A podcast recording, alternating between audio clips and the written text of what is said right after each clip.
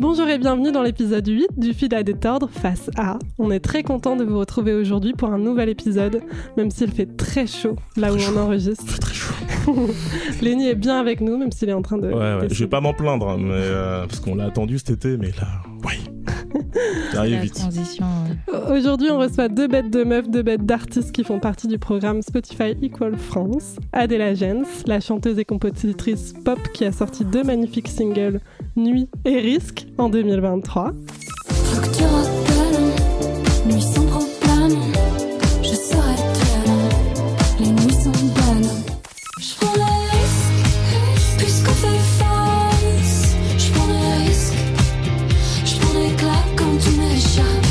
On a la chance de recevoir également La Grâce, une artiste aux multiples influences françaises, congolaises, anglaises qu'elle mélange dans sa musique. Sa mixtape Bomoi est sortie en mai dernier et je vous encourage à aller l'écouter.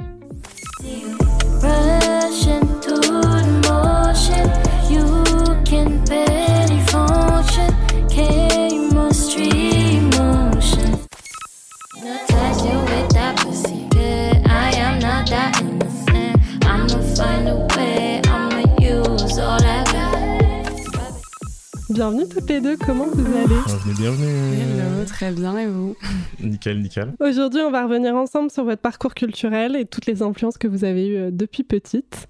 Adela, est-ce que tu veux commencer par nous dire euh, et nous raconter tes premiers souvenirs euh, culturels euh, chez toi quand tu étais petite? Alors, moi j'ai j'ai pas une famille de musiciens, Ouais, mais j'ai juste mon père euh, qui adore la guitare électrique, ok. mais qui n'y a jamais touché. Ah, il en a jamais fait, il l'écoutait Non, ouais, il, euh, il adorait. Et, et ma mère aussi, enfin, deux parents qui aiment beaucoup euh, l'art en général, mais qui n'ont pas eu la chance de, de pouvoir y toucher quand ils étaient petits. Ouais. Et voilà, ils n'avaient pas trop le choix. Et leur rêve euh, à tous les deux, c'était d'avoir trois enfants qui aient chacun une passion. Ok. Du coup, pour le coup, moi, on m'a pas mise à la musique. On a mis mon frère et ma sœur à la musique. Et euh, moi, on m'a testé d'autres trucs, genre la danse, le théâtre. et tout. Mais j'ai tout fait bah, après pour rejoindre la musique. Et, euh, et mes premiers souvenirs, bah, c'est juste euh, une fratrie où vraiment on a des parents qui nous font tester plein de domaines différents. Et euh, on va dire mon vrai, vrai premier souvenir, c'est moi qui pique les CD de mes parents pour aller faire des karaokés dans ma chambre et euh, organiser des spectacles tous les samedis où j'écrivais une programmation. Genre, Wow. euh, première chanson, c'est ça, ça, ça. Et je c'était quoi comme musique? C'était quel CD que tu piquais? C'était compliqué parce que du coup, je tombais sur des trucs genre Sex Machine, Upside Down, tu vois. Mon frère, il avait trop la honte. Parce que lui, il comprenait déjà. Ouais, il comprenait, il était un peu plus grand, Mm. et il comprenait. Il me disait que c'était la honte quand ses copains passaient et tout. Ah.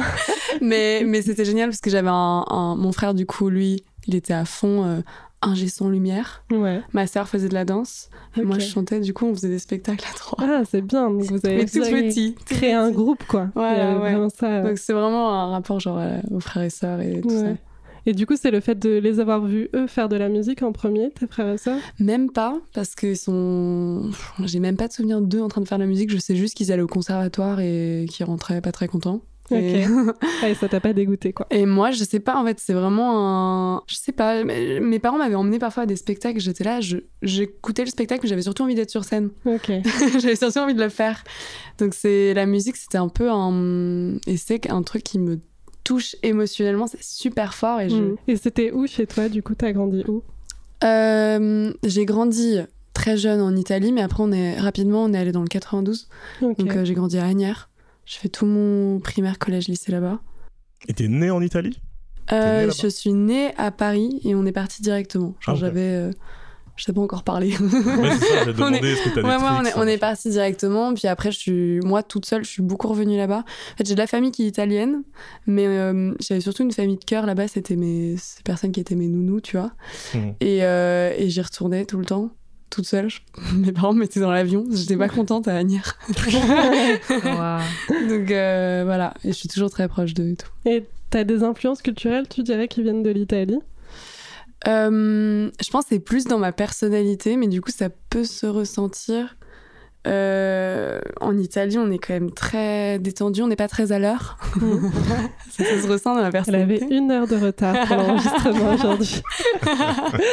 non, mais c'est le côté. euh, Non, mais un, un peu solaire parfois. euh, Ouais. Et aussi, peut-être le côté Dolce Vita, ça peut paraître un peu kitsch de dire ça, mais c'est vrai. Il y a la musique là-bas, c'est surtout pour euh, prendre un café au soleil. Et, Mm. Tu vois, t'as les gens qui jouent dans la rue. Il y a quelque chose de, de très détendu.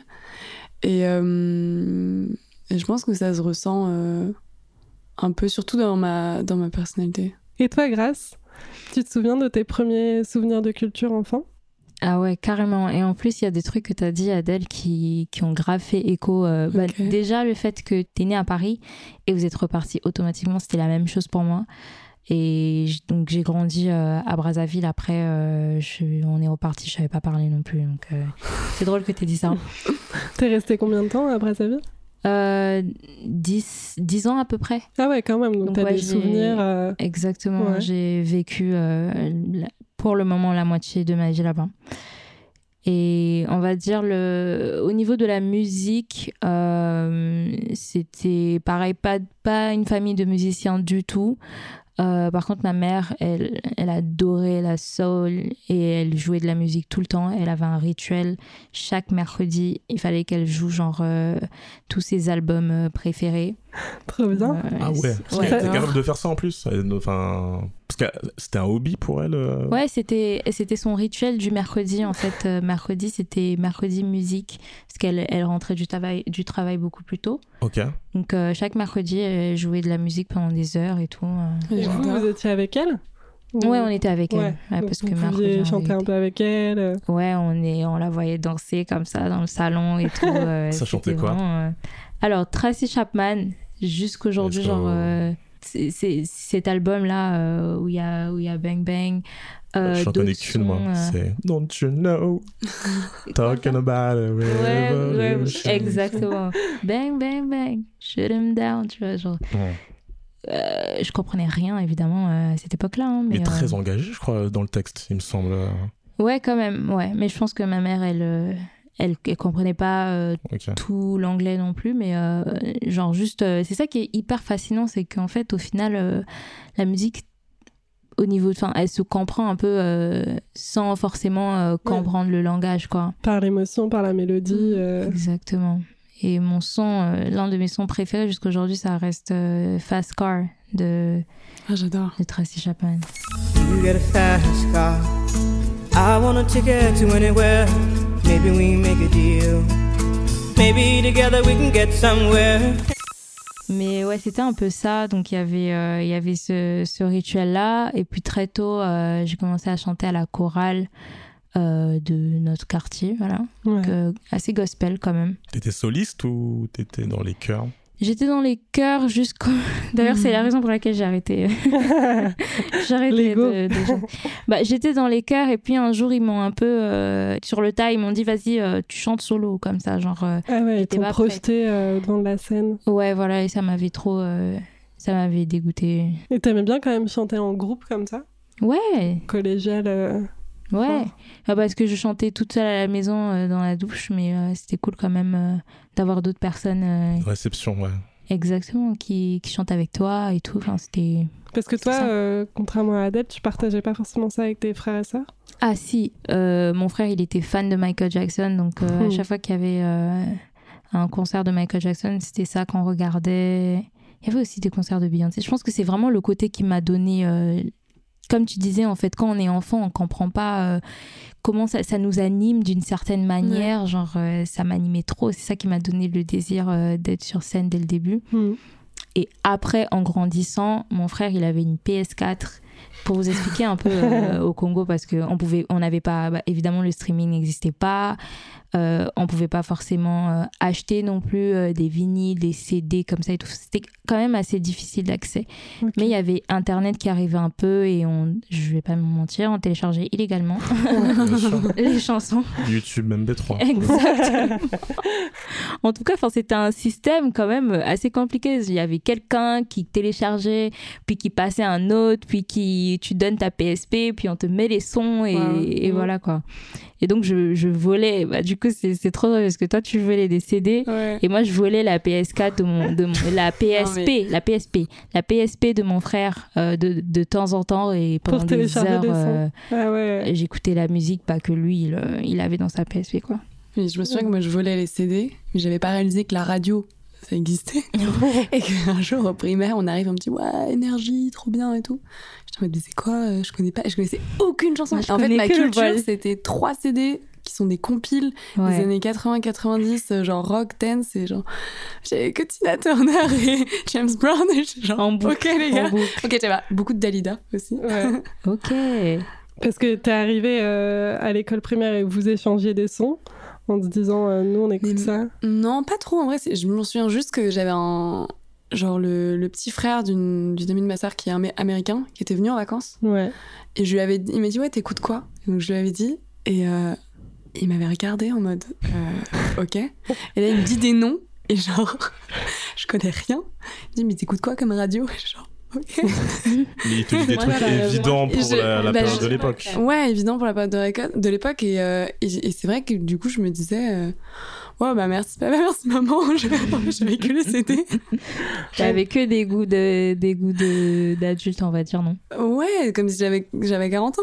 Et Ouais. moi aussi pareil. Et en fait c'est arrivé au moment de la boom de fin Oui. de CM1 On ou doit CM2. connaître les paroles. Et là tout le monde proposait des sons. Ouais. Et genre Laurie, euh, Jennifer Ouais. à l'époque. Je sais trop trop que tu parles de Laurie parce que j'étais fan. T'es des Et fans ma, sœur- était fan. Je suppliais ma mère qu'elle m'achète tous les CD de Laurie. Genre j'étais vraiment j'étais j'étais très très très très fan. Ça veut dire que moi, du coup, à la boom, genre, je connaissais aucun son et je n'osais pas proposer les sons que je connaissais, qui étaient Brassens, Charles Trenet, Oui, c'est ça, on euh, les Pink. Floyd. Ouais. Alors que c'est des goûts quand même.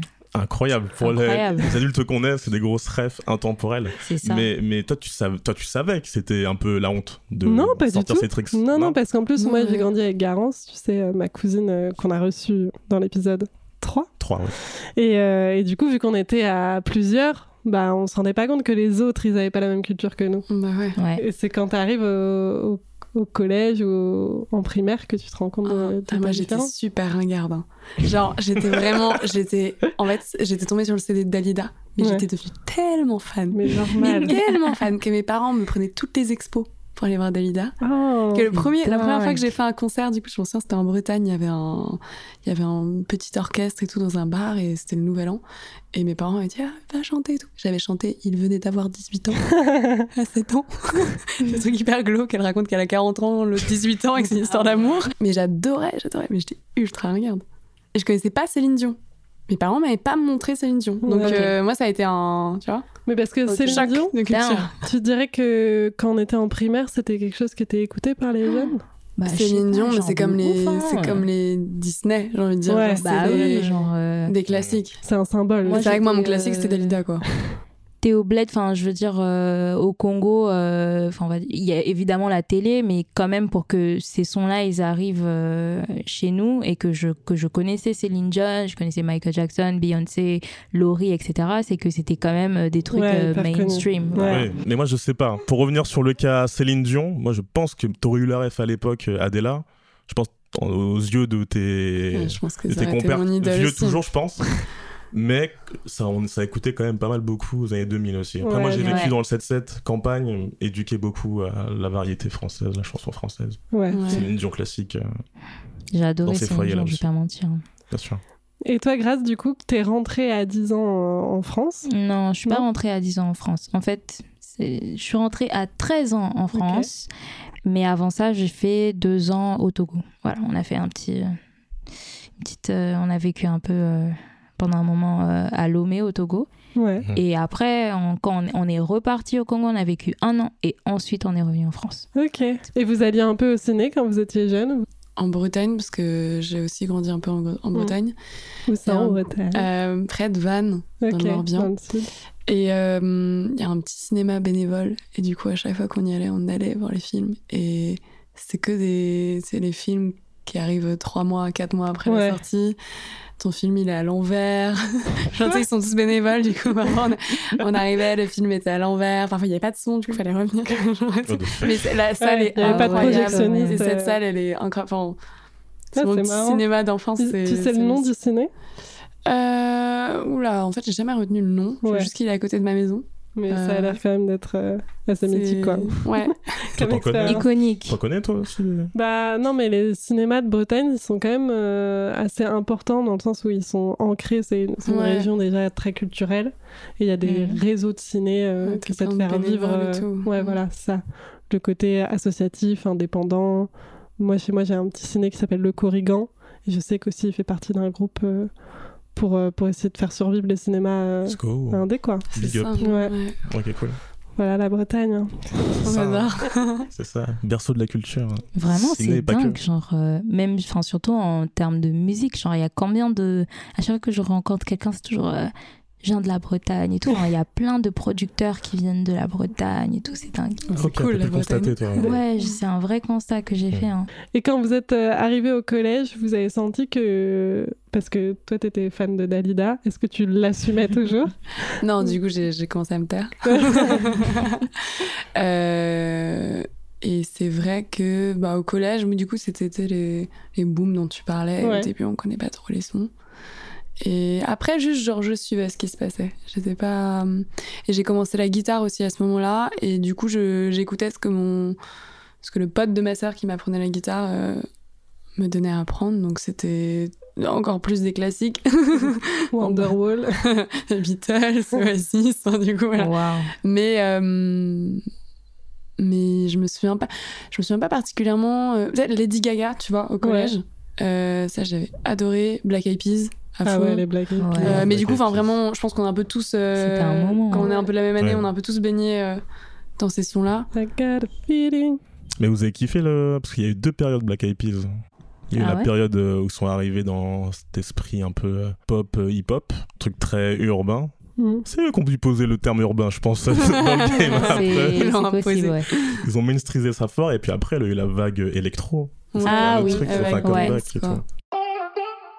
Et toi, Grace, c'était comment du coup l'arrivée au collège en France, du coup, à 13 ans? Avant de venir en France, euh, on a, on était dans, on avait un peu changé d'environnement. On était dans un endroit où euh, on regardait beaucoup de Trace. Donc tous les hits là qui passaient à Trace, c'est ça qu'on a consommé, Yes. qu'on a bouffé, genre Rihanna, euh, tous les, les sons de Beyoncé là qui, qui, qui, qui sortaient et tout. Vraiment, on avait à ce moment-là, j'avais quand même une, euh, des goûts musicaux assez mainstream.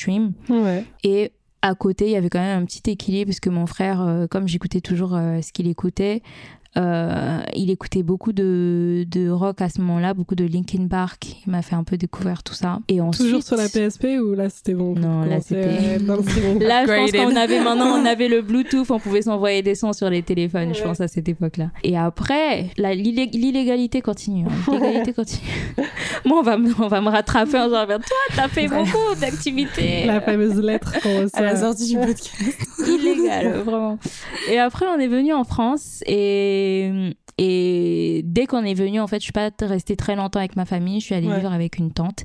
Et là, c'est vraiment le moment où j'ai découvert. euh, Enfin, je suis allée diguer vraiment euh, des sons et je tombée sur plein de trucs différents et mes goûts musicaux se sont totalement euh, écartés de ce que mon frère pouvait écouter. J'écoutais beaucoup du Tina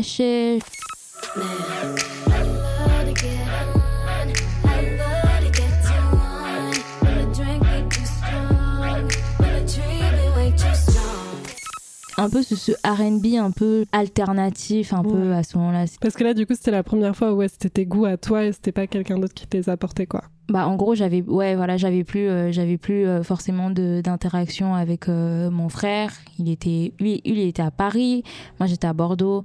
Euh, par contre je vivais avec mes cousines et elles elles adoraient. euh, Enfin il y avait une grosse vague euh, Nigerian euh, musique qui sortait Ok. là, Whiskey, Davido et tout donc.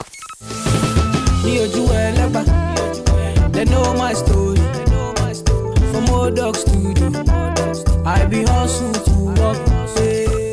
On Ah, ça aussi. ah ouais, déjà, moi j'ai Voilà. pris la- cette vague tellement plus tard. Ah ouais? Ouais. Je vais pas le dire tellement c'est honteux, mais je pense il y a deux ans, même pas. Non, mais ils ont fait des longues carrières en vrai. bah c'est- ça ouais. T'as eu ça. un bon, t'as misé sur les bons chevaux, ils sont encore là aujourd'hui. Exactement c'est Ils ont ramené un vrai truc, c'est vrai que moi je l'ai pris un peu plus tard aussi, mais ouais, ouais, Ouais. Whisky, ça me parle un peu. ouais. C'est ça, Whisky, Ouais, il est Davido vraiment aussi. resté dans le truc. Et je suis tellement. J'adore ce qu'il fait. Ouais. Genre, il a ce truc, enfin, c'est c'est ça, la grosse vague euh, Nigerian music. que j'ai pas suivi après, malheureusement. C'est à ce moment-là que tu t'es dit que t'aimerais bien en faire ton métier ou, ou c'est venu après? Alors, à quel moment j'ai décidé de vraiment. euh, Non, en faire tout la cas, musique, te, à te dire que c'était possible que ce soit un métier. Peut-être que ton choix à toi, il n'était pas fait, mais tu vois. En vérité, euh, je pense que j'ai toujours su, mais euh, il y a eu un événement en particulier qui m'a aidé à juste dire. euh, Enfin, il n'y a pas vraiment de choses qui où je me suis dit ah oui c'est un un vrai métier. Je pense que j'ai toujours su que c'était un vrai Ouais. métier depuis très petite, euh, notamment quand je voyais bah, des concerts de Mike, de des musiques des musiques de Michael Jackson, des concerts de Beyoncé. J'étais en mode c'est un vrai truc parce que ça me fait ressentir des choses dans mon être, quoi. Et j'ai pas forcément pensé au fait que ça pouvait être forcément métier, métier, mais qu'au fait que c'était possible, quoi. en tout cas. Mhm. Ouais. Ouais, c'était des rôles modèles. euh, Exactement. Et en termes de performance scénique aussi, j'imagine. Beyoncé, dingue. Michael Ouais. Jackson. L'énergie euh, incroyable. Et toi, Adèle, tu te souviens d'un moment où tu t'es dit ça peut être euh, un métier? J'ai vraiment, j'ai toujours voulu euh, genre être chanteuse. Déjà, tu faisais des spectacles à 7 ans. Euh, J'organisais des spectacles. En fait, je sais pas, c'était un peu comme un, un deal avec ma sœur, genre euh, elle aussi, elle doit être artiste et moi aussi. Ok. C'était un peu notre. euh, Et vous le tenez toujours, ce, ce deal elle aussi, elle Euh, elle, euh, elle a eu un parcours différent. Donc, elle a, elle a fait de la danse classique, elle voulait être danseuse étoile. Puis Mhm. ensuite, euh, elle est allée vers le théâtre. Et puis, euh, finalement, communication, mais dans le euh, médiation culturelle. Donc, tu vois, elle s'occupe de la communication pour des compagnies de théâtre, des compagnies de danse et tout. Et elle est tombée amoureuse de l'écriture. Donc, finalement, moi, j'écris des chansons, ma sœur écrit des livres. Ok. Et, et pendant le confinement, c'est vraiment le moment où elle. euh, je pense qu'elle s'est vraiment autorisé ça. Et on s'est retrouvés toutes les deux pendant le confinement, ça faisait longtemps. Et moi, je lisais pas énormément. Et en plus, c'était le moment où je m'apprêtais à switcher en français. Ok. Et, euh, Parce qu'avant, tu chantais et parce en que je- anglais. ou chantais en anglais et tout, j'avais sorti un EP. Et j'étais émotionnellement très atteinte du fait que, en fait, mes potes ne comprenaient pas ce que les textes voulaient dire. Ouais. J'ai réalisé que mon entourage parlait pas anglais, en fait. Hmm. Très peu. Et en fait, Les ça peut ne pas être un souci, mais moi, en fait, je me suis dit, mais moi, ça me touche parce que moi, le texte, c'est le truc le plus important. Hmm. Je crois que la raison pour laquelle. Alors, j'adore chanter, j'ai toujours voulu être chanteuse parce que c'est un- c'est une sensation, c'est quelque chose. C'est ce sentiment un peu aussi de. de je sais pas si le mot est déplacé ou quoi mais de leader enfin, je veux dire quand on est sur scène on est on, res- on doit respirer quelque chose de, de Ouais. pur de beau et je trouve que je trouve ça génial de dégager ça mais surtout le message en fait avec le temps ça a toujours été le la volonté d'être chanteuse mais avec le temps je me suis rendu compte que le message que je donnerais était encore plus important de par mon histoire ou ce que j'ai vécu. Et, et quand j'ai capté que personne ne captait ce que j'avais mis dans cette EP alors que tout mon livret a été parti dedans que, euh, le groupe après il avait flamme enfin genre c'était cata et tout je me suis dit merde et à ce moment-là c'était avec un groupe que tu avais fait cette EP Ouais, c'était un duo. Et euh, enfin de base, je voulais faire un projet solo, mais on m'avait plus ou moins dissuadé de faire un duo, donc c'était toujours euh, Ouais. un peu des galères. hein, c'est la musique. Et, euh, et en fait, euh, ma sœur est arrivée pendant le confinement. Elle m'a tendu cette pile de livres. Les titres, c'était genre La vie en mieux, Loin, Sois heureuse. Mais en fait, c'était des romans. Et c'est ce que, du coup, c'est ce que j'adore. C'est des romans où en fait les personnages sont arrivés dans un moment dans leur vie où ils vont évoluer et ils vont changer. Et du coup, moi, genre, après, ça c'est devenu ma passion. Et du coup, ces romans-là, ils t'ont donné la force, ouais, de. Bah, euh, c'est juste que ça m'a encore plus confirmé qu'en fait, ce qui m'intéressait, pour le coup, c'était le message aussi Mm. dans la musique et euh, que j'avais envie de devenir chanteuse depuis toute petite. Mais là, ce que j'avais envie d'apporter, c'était le message et que et ces romans, ça m'a ça m'a appris à, à lire vraiment en français, à aimer lire en français et du coup aimer écrire en français. Ouais. Et c'est un peu ça qui m'a guidée après même dans ma manière d'écrire euh, pour les textes. Ok. Et du coup, tu as commencé à chanter donc, dès tout petite et tu as continué quand tu étais au collège, lycée C'était une activité que tu avais ou... Ouais, j'ai. Alors, du coup, moi, j'organisais mes petits spectacles à 6 ans toute seule. Pas de producteur, mais un frère et une sœur. Et, euh, et après, mes parents m'ont mis quand même dans une chorale et tout. Ouais. C'était l'enfer. Je n'aimais pas du tout. Ah, contrairement à Euh, l'aimais ah non, mais moi c'était pas gospel. Gospel, j'ai fait en Angleterre après, j'ai trop aimé et tout. Mais euh, toi, c'était gospel, c'est ce que t'avais Ouais, gospel, ouais. Et euh, Non, non, j'ai fait chorale et tout. Je, je faisais tous les spectacles de kermesse. Euh, je partais avec ma guitare, je faisais des concours. J'avais gagné euh, des tremplins. Du coup, genre, Ok. je faisais- j'ai fait le café de la danse, le grand point virgule. Ah, d'accord. Genre à déjà. 17 ans, avec petite guitare. Et très vite, du coup, j'ai rencontré un premier producteur. Donc, quand j'avais 17 ans, je suis passée en mode, on va dire, pro, dans le sens où bah, il y avait un vrai entourage. Mhm. On, on avait un EP, on avait des dates, on commençait à tourner. Mais euh, moi, je me sentais pas bien parce qu'on on me disait euh, Non, mais tes chansons, c'est bien, mais là, le projet est déjà écrit, il est pour toi. Enfin, en oui, fait, j'avais pas ma place artistiquement. Et, euh, Donc là, c'est pas composé. euh, Ouais, mais rien. Ok. Rien, quoi. T'étais juste interprète, quoi. Ouais. Et, euh, et du coup, je suis assez vite partie de ce projet. Puis après, j'ai repris mes études et je me suis dit, ok, je sais que je suis capable de faire des études où c'est génial, je peux avoir un super salaire à la fin ou je sais pas quoi, mais en fait, là, moi, je veux l'école la plus pourrie. Juste pour avoir du temps le matin et l'après-midi faire du son. Ouais. Et, et c'est ce que j'ai fait. Et puis, et puis, euh, puis après, moi, j'ai eu les MIC aussi, qui m'a vachement Ouais. euh, formée dessus. L'EMIC, c'est une école de management des industries culturelles C'est ça. et où il y a un parcours Ouais. musique euh, important. Exactement. Voilà. Et ça t'a permis de rencontrer coup plein Ça m'a de- permis de rencontrer des pros parce qu'à ce moment-là, je, je venais de, de sortir du coup l'EP que j'avais créé pendant mes études avec euh, un ami. Ouais. Qu'on avait décidé d'arrêter le groupe et bon, moi je savais plus quoi faire parce que de base je voulais que ça soit un projet solo mais ça n'avait pas pu l'être. Et, euh, et du coup, je me suis dit, ok, bon, euh, je fais ces études de management, Mhm. on verra où ça me mène. Et juste, maintenant, j'arrête de m'associer à des gens qui veulent euh, s'approprier ce que je fais et tout. J'y vais en mode solo. Si l'équipe elle change, bah voilà. Mais j'aimais pas le fait d'être seule, tu vois. Mhm. C'est pour ça que je- depuis le départ, je voulais toujours être en groupe ou en duo. Mais en fait, quand t'es artiste solo, toi-même, la grâce, tu sais, genre, au final, t'as un entourage autour de toi qui est hyper, Toujours. Toujours. Et j'avais pas trop réalisé ce- cet aspect-là. Et du coup, euh, j'aime maintenant. D'être en- solo. être, euh, entouré ou en solo? Bah, d'être euh, d'être artiste solo, dire, dire qu'artistiquement, Mhm. j'ai des gens qui sont là pour interpréter ce que je pense et m'aider à le mettre en forme. Mhm. Et, et que c'est à 100% ce qui me ressemble. Ou du moins, c'est difficile d'être toujours à 100%, mais de s'en rapprocher. Bah, en tout cas, tu veux dire euh, exprimer en fait euh, Ouais. ce que tu as à l'intérieur de Ouais, toi. de en porter. solo, quoi. euh, ouais, Mm, de porter ton message. exactement. Mais derrière, tu es quand même, euh, bah, comme tu as dit, tu es accompagné par des gens entourage. qui t'aident à, Ouais. manu- enfin, à, comment dit, matérialiser Ouais. cette vision-là. quoi. Toi, la grâce, t'as réussi à créer un entourage facilement? Facilement, euh, non, je pense pas que. Enfin, il y a- c'est jamais facile de créer un entourage, euh, même quand t'as des potes, etc. Parce qu'au final, euh, enfin, on va dire, euh, tu rencontres des potes qui, qui sont aussi passionnés par la musique, mais il y a toujours euh, certaines obligations. Enfin, chacun a ses obligations et tout. Ça Mm. peut être dur de trouver un emploi du temps euh, qui match. Moi, j'ai très vite compris, euh, très vite que bah fallait que j'apprenne à faire pas mal de choses seule, quoi. Ouais. Donc, c'est en faisant pas mal de choses seule qu'après, en fait, euh, il y a eu un certain moment où les gens, ils, ils sont venus, en fait, de même à purée, elle fait, elle fait des trucs seule et tout, vas-y, euh, qu'est-ce que je peux lui apporter en plus, tu vois. Oui, et puis pour guider les ça. gens avec qui tu travailles, c'est bien de comprendre aussi leur métier, je pense. euh, Ouais, c'est ça, tu à la vois, par réalisation de exemple. clips, à mhm, La production musicale. Ouais. Si tu sais pas de quoi tu parles, C'est toujours plus compliqué de de- d'expliquer tes idées, quoi. Mhm. Ouais, vraiment. Je pensais à toi en fait. Euh, ouais, je voulais- Mais je voulais dire ça parce que en fait au final même si on va dire, euh, enfin t'es pas juste une chanteuse, tu vois, t'arrives, euh, tu vas faire un travail en amont. Euh, certes il y a quelqu'un qui va faire, euh, on va dire le, les arrangements, etc. Enfin Mhm.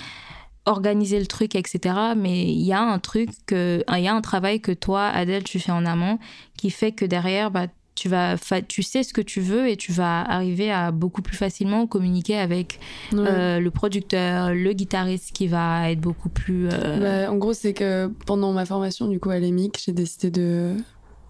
de créer ma boîte, en fait. Et, euh, et de structurer mon projet. Et j'ai eu la chance aussi, euh, bah, j'ai rencontré Anastasia, Mhm. coucou Anastasia, qui est du coup ma manageuse. oui. Mais elle qui à l'époque euh, travaillait dans le domaine culturel, mais qui rêvait de pouvoir bosser dans la musique. Ok. Et qui Tu l'as depuis- rencontré comment, du coup? Par un ami en commun, mais qu'elle avait pas vu depuis 10 ans, une story que Ouais, j'avais mise. Le euh, hasard, quoi. elle a écouté du coup l'EP que j'avais sorti avec mon groupe. Et euh, elle s'est dit putain, mais je la rencontre, ta chanteuse. Mm. Et au moment où elle m'a parlé, bah, en fait, je dis, bah, ok, bah, il n'y a plus de groupe, il n'y a plus rien. et, euh, et je l'ai rencontrée. Et je sais pas, c'était comme un peu genre destin parce que elle, depuis qu'elle est toute petite, elle a grandi dans un milieu, elle a vu beaucoup d'injustices sur les artistes. Et Ouais. depuis qu'elle est toute petite, elle a envie de défendre les artistes et de les protéger. Et moi, depuis que je suis toute petite, je vais être chanteuse.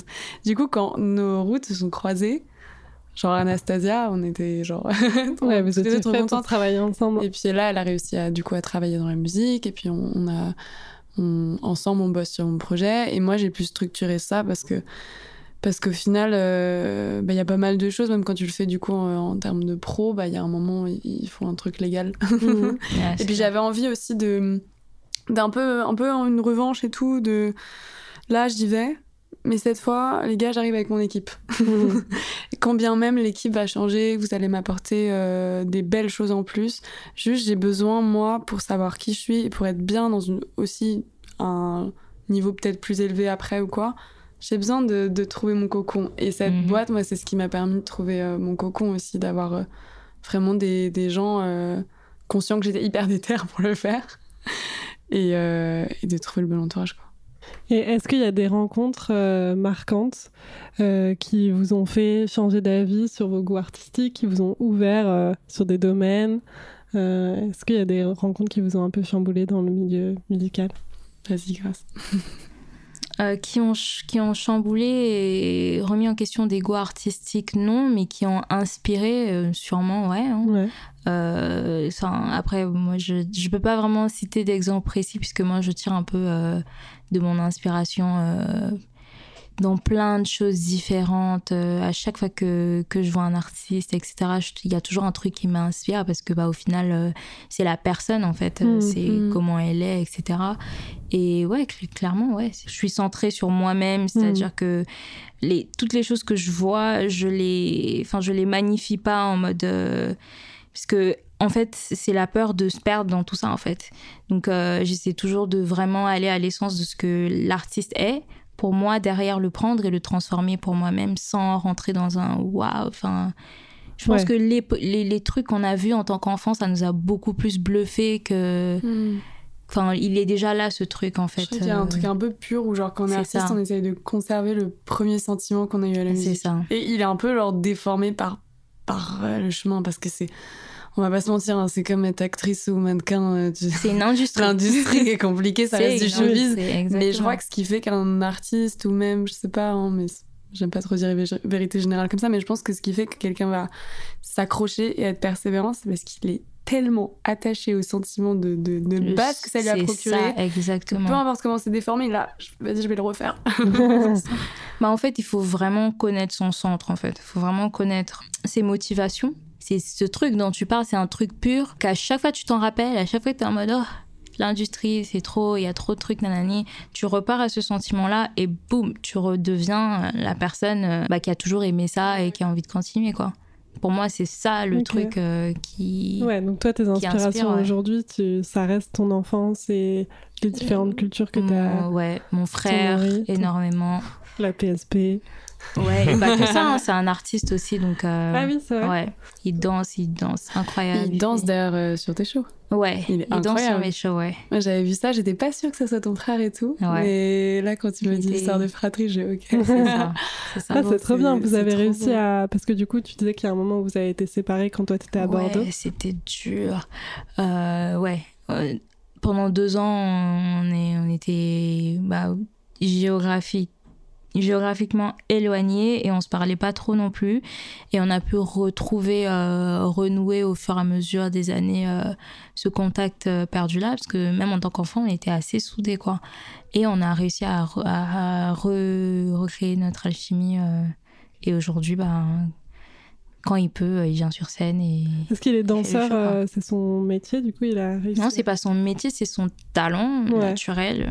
Il- Il est, enfin, je dirais même pas qu'il est danseur vraiment, parce qu'au final, en fait, il est juste artiste et c'est pareil que moi. hein. Moi, je me il fait des considère pas comme. euh, c'est- ça, tu vois. fluide, Oui, il a un truc en lui euh, et ça s'exprime par et ça plein de manières par, par plein de choses et ma- notamment la danse, on va dire. Trop bien de pouvoir faire ça euh, Ouais. en famille. Et toi, Adèle, tu te souviens de rencontres marquantes quand même, euh, au-delà d'Anastasia, du coup, qui t'a Euh, aidé dans la structuration? Dans la structuration ou dans le ou dans le Ah, même la artistiquement, musicalité ou ouais. Euh, moi, je, je te rejoins un peu sur le fait que de toute façon la la base ou le, le coup de foot de base, il est là, il change pas forcément trop. Moi, je sais qu'il y a un morceau d'Amy McDonald qui était This Is Life, c'est le premier qui a fait que j'ai commencé la guitare. And you're singing a song, thinking this is a life. And you wake up in the morning and your hip is twisted sides. Where you gonna go? Where you gonna go? Or where you gonna sleep tonight? C'est Ok. pour ça que j'ai fait le choix de la guitare. Du coup, je suis hyper attachée quand même euh, dans les morceaux à, à pouvoir euh, jouer ma petite guitare acoustique, à pouvoir la retrouver un maximum. Mais après, euh, en vrai, oui, il y a eu un truc. Quand j'ai sorti du coup cette EP avec mon groupe, la première chose qui m'a choquée, c'était que on me comprenait pas. Donc c'est pour ça que j'ai switché au, au français. Après, je j'ai pas forcément switché parce que je garde l'anglais, même l'italien, mais juste, je me suis dit là, faut que j'essaie un truc un peu euh, focus français pour voir ce que ça donne. Et aussi, j'avais eu beaucoup de, j'avais vécu des expériences assez traumatiques que j'avais bien regroupées euh, dans cette EP. Et c'était beaucoup de l'introspection. Et en fait, euh, la personne avec qui je m'étais associée en, en prod notamment, c'était assez froid comme univers. Et parallèlement, moi, j'écrivais pour euh, des artistes dans l'électro. Ça faisait trois ans que j'écrivais des textes pour eux, que j'étais un peu rentrée euh, comme ça, là, en petite souris dans le milieu, mais bon, il n'y avait pas encore de trucs qui sortaient. Bon, je me faisais plus exploiter. Ah ouais mais euh, Ah, non, c'est un comme grand ça. mot, mais Oh, c'était c'est- c'était quand même, tu vois, c'est au début, bon, j'ai pas fait mes preuves, donc euh, on- je proposais des textes, je proposais des choses, bon, je voyais. Je voyais. Et puis. euh, Et puis il y a eu euh, cette collaboration du coup avec, euh, avec Victor Flash et, et Kungs qui est arrivé avec le morceau Quanto Tempo. Et en fait, euh, je me suis dir- direct quand j'ai rencontré Victor, je me suis dit ok, je pense que ça, va, ça peut être cool parce qu'il avait une bonne énergie. Hmm. Et le fait d'avoir sorti ce morceau, un jour, ils m'ont envoyé, et du coup, je reviens là, c'est ça le, le déclic que j'ai eu après pour la suite de mon projet.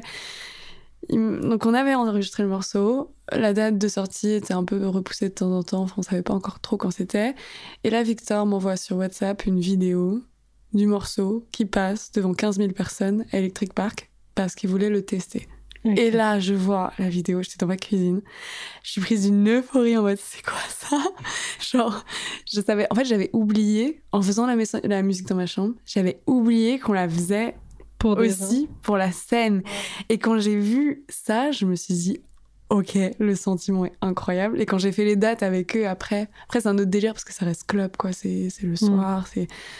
Mais je me suis dit, ok, moi, pour mon projet, ah, je veux que ça groove, tu vois. Je, veux- je veux quand même que sur scène, il y a un vrai truc qui se passe. Et je pense que le- les, les tracks que j'avais fait avant, qui étaient plutôt euh, euh, dans un mood euh, plus, plus calme, plus. En tout cas, j'avais pas pensé à la scène. Hmm. Et du coup, là, le projet que je fais, j'ai bah, direct pensé à la scène. C'est pour ça que je me suis associée no- notamment avec Josh Aldrich, qui est un genre top guitariste bassiste que j'adore. Et même là, il y a d'autres musiciens qui rejoignent le projet en live. Parce que, genre, trop important les instruments pour moi, du coup, comme ça reste de la pop, c'est pas, Mm. mon projet n'est pas club. Et ouais, ça m'a vachement euh, influencé dans ma manière après de, de penser comment, comment je fais vivre le projet sur scène. Et surtout, bah, là, pour le coup, le choix de est-ce que. euh, est-ce que c'est un petit guitare-voix ou est-ce que j'avais envie de, de garder le, le potentiel des, des trucs intimistes sur scène, Ouais. mais de trouver toujours un moyen de les, les porter un peu plus. Ouais, c'est beau, c'est que du coup le, le public maintenant rentre dans l'équation. Ouais, t'as et avant, pas du tout. c'était mes deux déclics en sortant Ouais. le premier projet. Et toi, la grâce, la performance scénique, c'est un lieu où tu te sens bien, qui t'intéresse aussi à développer en tant qu'artiste? Ah, de ouf. Ça a toujours été mon, mon premier coup de cœur. Ouais. Euh, et parce que mon frère il danse, moi aussi je danse, donc j'adore être sur scène, euh, exprimer ça aussi dans, dans, dans le corps. Et ouais, ça a toujours été, ça a toujours été hyper important pour moi d'être sur scène. Je me sens genre hyper à l'aise sur scène. Il y a ce truc, tu disais un peu, il y a ce truc de, enfin qu'est-ce que, c'est pas le, mot exact que tu que tu sortais, ce truc de tu tu rayonnes, c'est ça? Ouais, tu rayonnes. Même toi, t'as un charisme de fou sur scène. hein. Non, mais j'adore. Non, mais pas, pas le mot, pas le mot charisme dans le sens égo, tu vois. Ouais, mais c'est juste, t'as une, euh, Une présence. ouais. Ouais. une présence, une présence vraiment. euh, Mais ouais, du coup, il y a ce truc où en fait, euh, je pense que. Enfin, c'est pas que je pense, c'est que je suis sûre que la scène, c'est un endroit où je me sens hyper en sécurité parce que bah, c'est moi, j'exprime et, et, et les gens, ils sont là pour, euh, bah, pour recevoir cette énergie-là. Je contrôle euh, ce, que, ce que je donne, en fait. Et je suis un peu, euh, en même temps, assez distanciée, donc en sécurité de... Enfin, c'est c'est- dans Ouais, mon psyché, c'est... Ouais, c'est ça, c'est genre... je suis- artistique. Exactement, c'est ça. et juste, je fais mon truc et, et je me sens hyper à l'aise, en fait. euh. Et tu te souviens de ta première scène? Première scène solo, je pense, enfin sur une une scène vraiment, c'était le, il y avait des, il y avait un concours pour jouer au Afropunk Oh, ok. et euh, bon, j'avais pas réussi, mais c'était c'était au FGO du coup. et Barbara joué, euh, dans ouais. le 18e. C'est ça. Ouais. Ouais, donc t'as commencé quand même euh, assez tôt euh, ton projet solo. Bah, à ce moment-là, je considère même pas vraiment que j'avais commencé parce que c'était quoi? C'était des c'était des, des, des sons euh, de YouTube, des type beats que j'avais pris. euh, Enfin, j'étais pas vraiment, j'avais pas vraiment euh, réfléchi à un projet. J'avais Hmm. pas sorti de son euh, à part sur SoundCloud. C'était pas vraiment encore euh, bien euh, bien travaillé, etc. Quoi. Donc j'étais juste en mode allez, euh, je l'ai fait parce que j'ai allé au culot et c'était un peu ça la première scène. Ok. Et c'est quand du coup que tu t'es dit bah je vais faire euh, vraiment euh, ma composition, euh, produire euh, mes sons? Et enclencher ce, ce projet Alors, c'est fin 2019, début 2020, j'ai commencé à travailler sur euh, mes propres euh, productions. Ouais. Et, euh, et après, il y a, y a- il y a d'autres personnes qui sont venues au cours pour, enfin, en cours de route pour un peu faire des arrangements, etc. Mais c'était, à ce moment-là où ça, a, pris- ça, a pris un peu, du, un peu de temps. Mais ouais, début 2021, j'étais déjà à fond dans la prod, quoi. Ok. Parce que c'est pas toujours évident, euh, je pense, euh, d'aller vers la prod. Je sais pas comment tu t'es formé. euh. Alors, j'utilise Ableton. Enfin, il y, a des- y a des tutoriels évidemment, mais je crois que j'en ai regardé genre deux. Et après, j'étais en mode, vas-y, euh, je vais juste tester euh, ce qui sort. Et il y avait des trucs immondes qui sortaient. Puis au bout d'un moment, il y avait de temps en temps un truc super stylé qui sortait. Je pense que c'est juste en fait, tu dois avoir ce petit truc de. un petit déclic qui, où tu comprends qu'en fait, tu vas absolument faire n'importe quoi, plein de fois, même quand tu seras un. Enfin, quand tu quand auras plus d'expérience, tu vas toujours faire des trucs un peu merdiques, mais de persévérer Hmm. et d'être assez consistant pour, euh, pour avoir de temps en temps des trucs euh, qui sont géniaux, géniaux en fait. Oui. oui, et puis ça te permet de tester plein de choses et de pas rester dans ta zone de confort. Quoi. Exactement.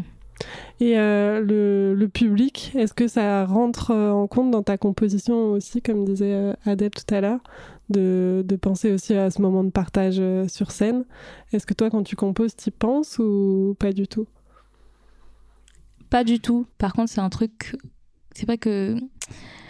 Même là, je vais dire, c'est un truc auquel j'y pense, mais je pense plus à comment moi je veux me sentir sur scène.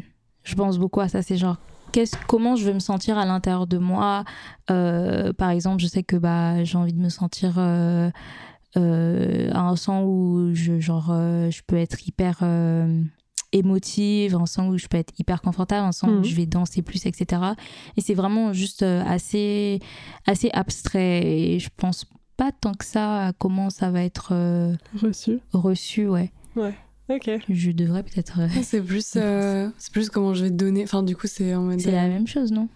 Bah, en fait, euh, c'est juste, je pense, euh, par exemple, enfin, le texte, par exemple, bah, pas. euh, mon texte, c'est mon texte, mais c'est plus l'énergie, par exemple, des basses ou des. C'est juste, je me dis, quand je le fais, je me dis, ok, là, j'ai plusieurs options. Là, imaginons le morceau, morceau il est trop euh, intimiste, c'est trop mon petit cocon. Hmm. Limite, ça va être un guitare-voix sur scène, Mhm. alors qu'il y a une version produite qui existe. Et, et si le morceau, genre, euh, je me dis, bon, là, il est un peu mélancolique, mais en vrai, ce serait trop cool de le rendre un peu euh, entraînant et tout. Je veux bien me lâcher sur euh, tous les instruments qui font groover, parce que je me dis, en fait, j'ai vraiment envie que les gens dansent. Ça, ouais. mais tout en restant dans la pop, mais. Bah, c'est un, c'est un, c'est, c'est un objectif aussi. Enfin, tu viens, surtout quand, quand tu commences un peu plus à te professionnaliser, que tu sais que tu peux monter euh, sur euh, tout type de scène et de Mhm. plus en plus grosses scènes. Tu as quand même envie que les gens ils se sentent bien. Euh, mais moi, dans mon conscient, c'est moi, si je me sens bien, les gens ils, ils vont se sentir bien, Ouais. quoi. pas tous parfois, hein, mais au moins il y aura quelques personnes qui vont, Quelques qui vont capter, c'est ça. c'est ça. C'est beau parce que vous avez toutes les deux euh, l'envie que ce soit hyper authentique Ouais. et, et intense, et en même temps de, de partager ça avec des gens et que ce soit à ce moment-là que ça touche les gens, quoi. De ouf. On va bien voir ça euh, Ah, bah, le 29. Ouais, on a une scène ensemble. euh, C'est ça. Le 29 juin dernier, malheureusement, j'espère que vous l'avez pas loupé, chers auditeurs, mais le 29 juin dernier, euh, vous faisiez un concert aux Trois Baudets. Exactement. Première fois, du coup. Première expérience euh, toutes les deux euh, Ah, sur scène, même scène. Ouais, première expérience tous ces deux sur la même scène. Sur la même scène, ouais. Ouais. Let's go. On espère que ça s'est bien passé. Comme tu disais, Pen. euh, Ouais, ça c'est archi on est dans le passé, passé, nous. dingue, Ouais, on peut en parler. C'était incroyable. T'as fait un sale tour en arrière, euh, la grâce. C'était incroyable. Le public et tout. Il y avait Bang. grave Il y avait des guests surprises. euh, Incroyable. C'était dingue. Non, mais on vous envoie la, la force à vous, vous du, du futur. On a fait un bond dans le futur. Mais en tout cas, suivez nos deux invités sur leurs réseaux sociaux pour, euh, pour savoir quelles sont les prochaines dates qu'on ne peut pas encore vous annoncer parce qu'on est trop tôt. Mais suivez-les. Et merci à toutes les deux pour la phase A. Yes. Vous êtes livrés sur votre parcours. On se retrouve dans deux semaines pour la phase B sur le thème Trouver sa voie face aux doutes et à l'indécision. Je trouvais ça intéressant que tu aies choisi euh, Trouver sa voie. Ouais. Ça insinue un peu dans, dans le thème qu'il y a une voie. Est-ce que tu crois au destin? Moi, je crois totalement au destin. Merci à tous, merci Lénie, Merci, Pen. Merci à toi. et à très vite Bye.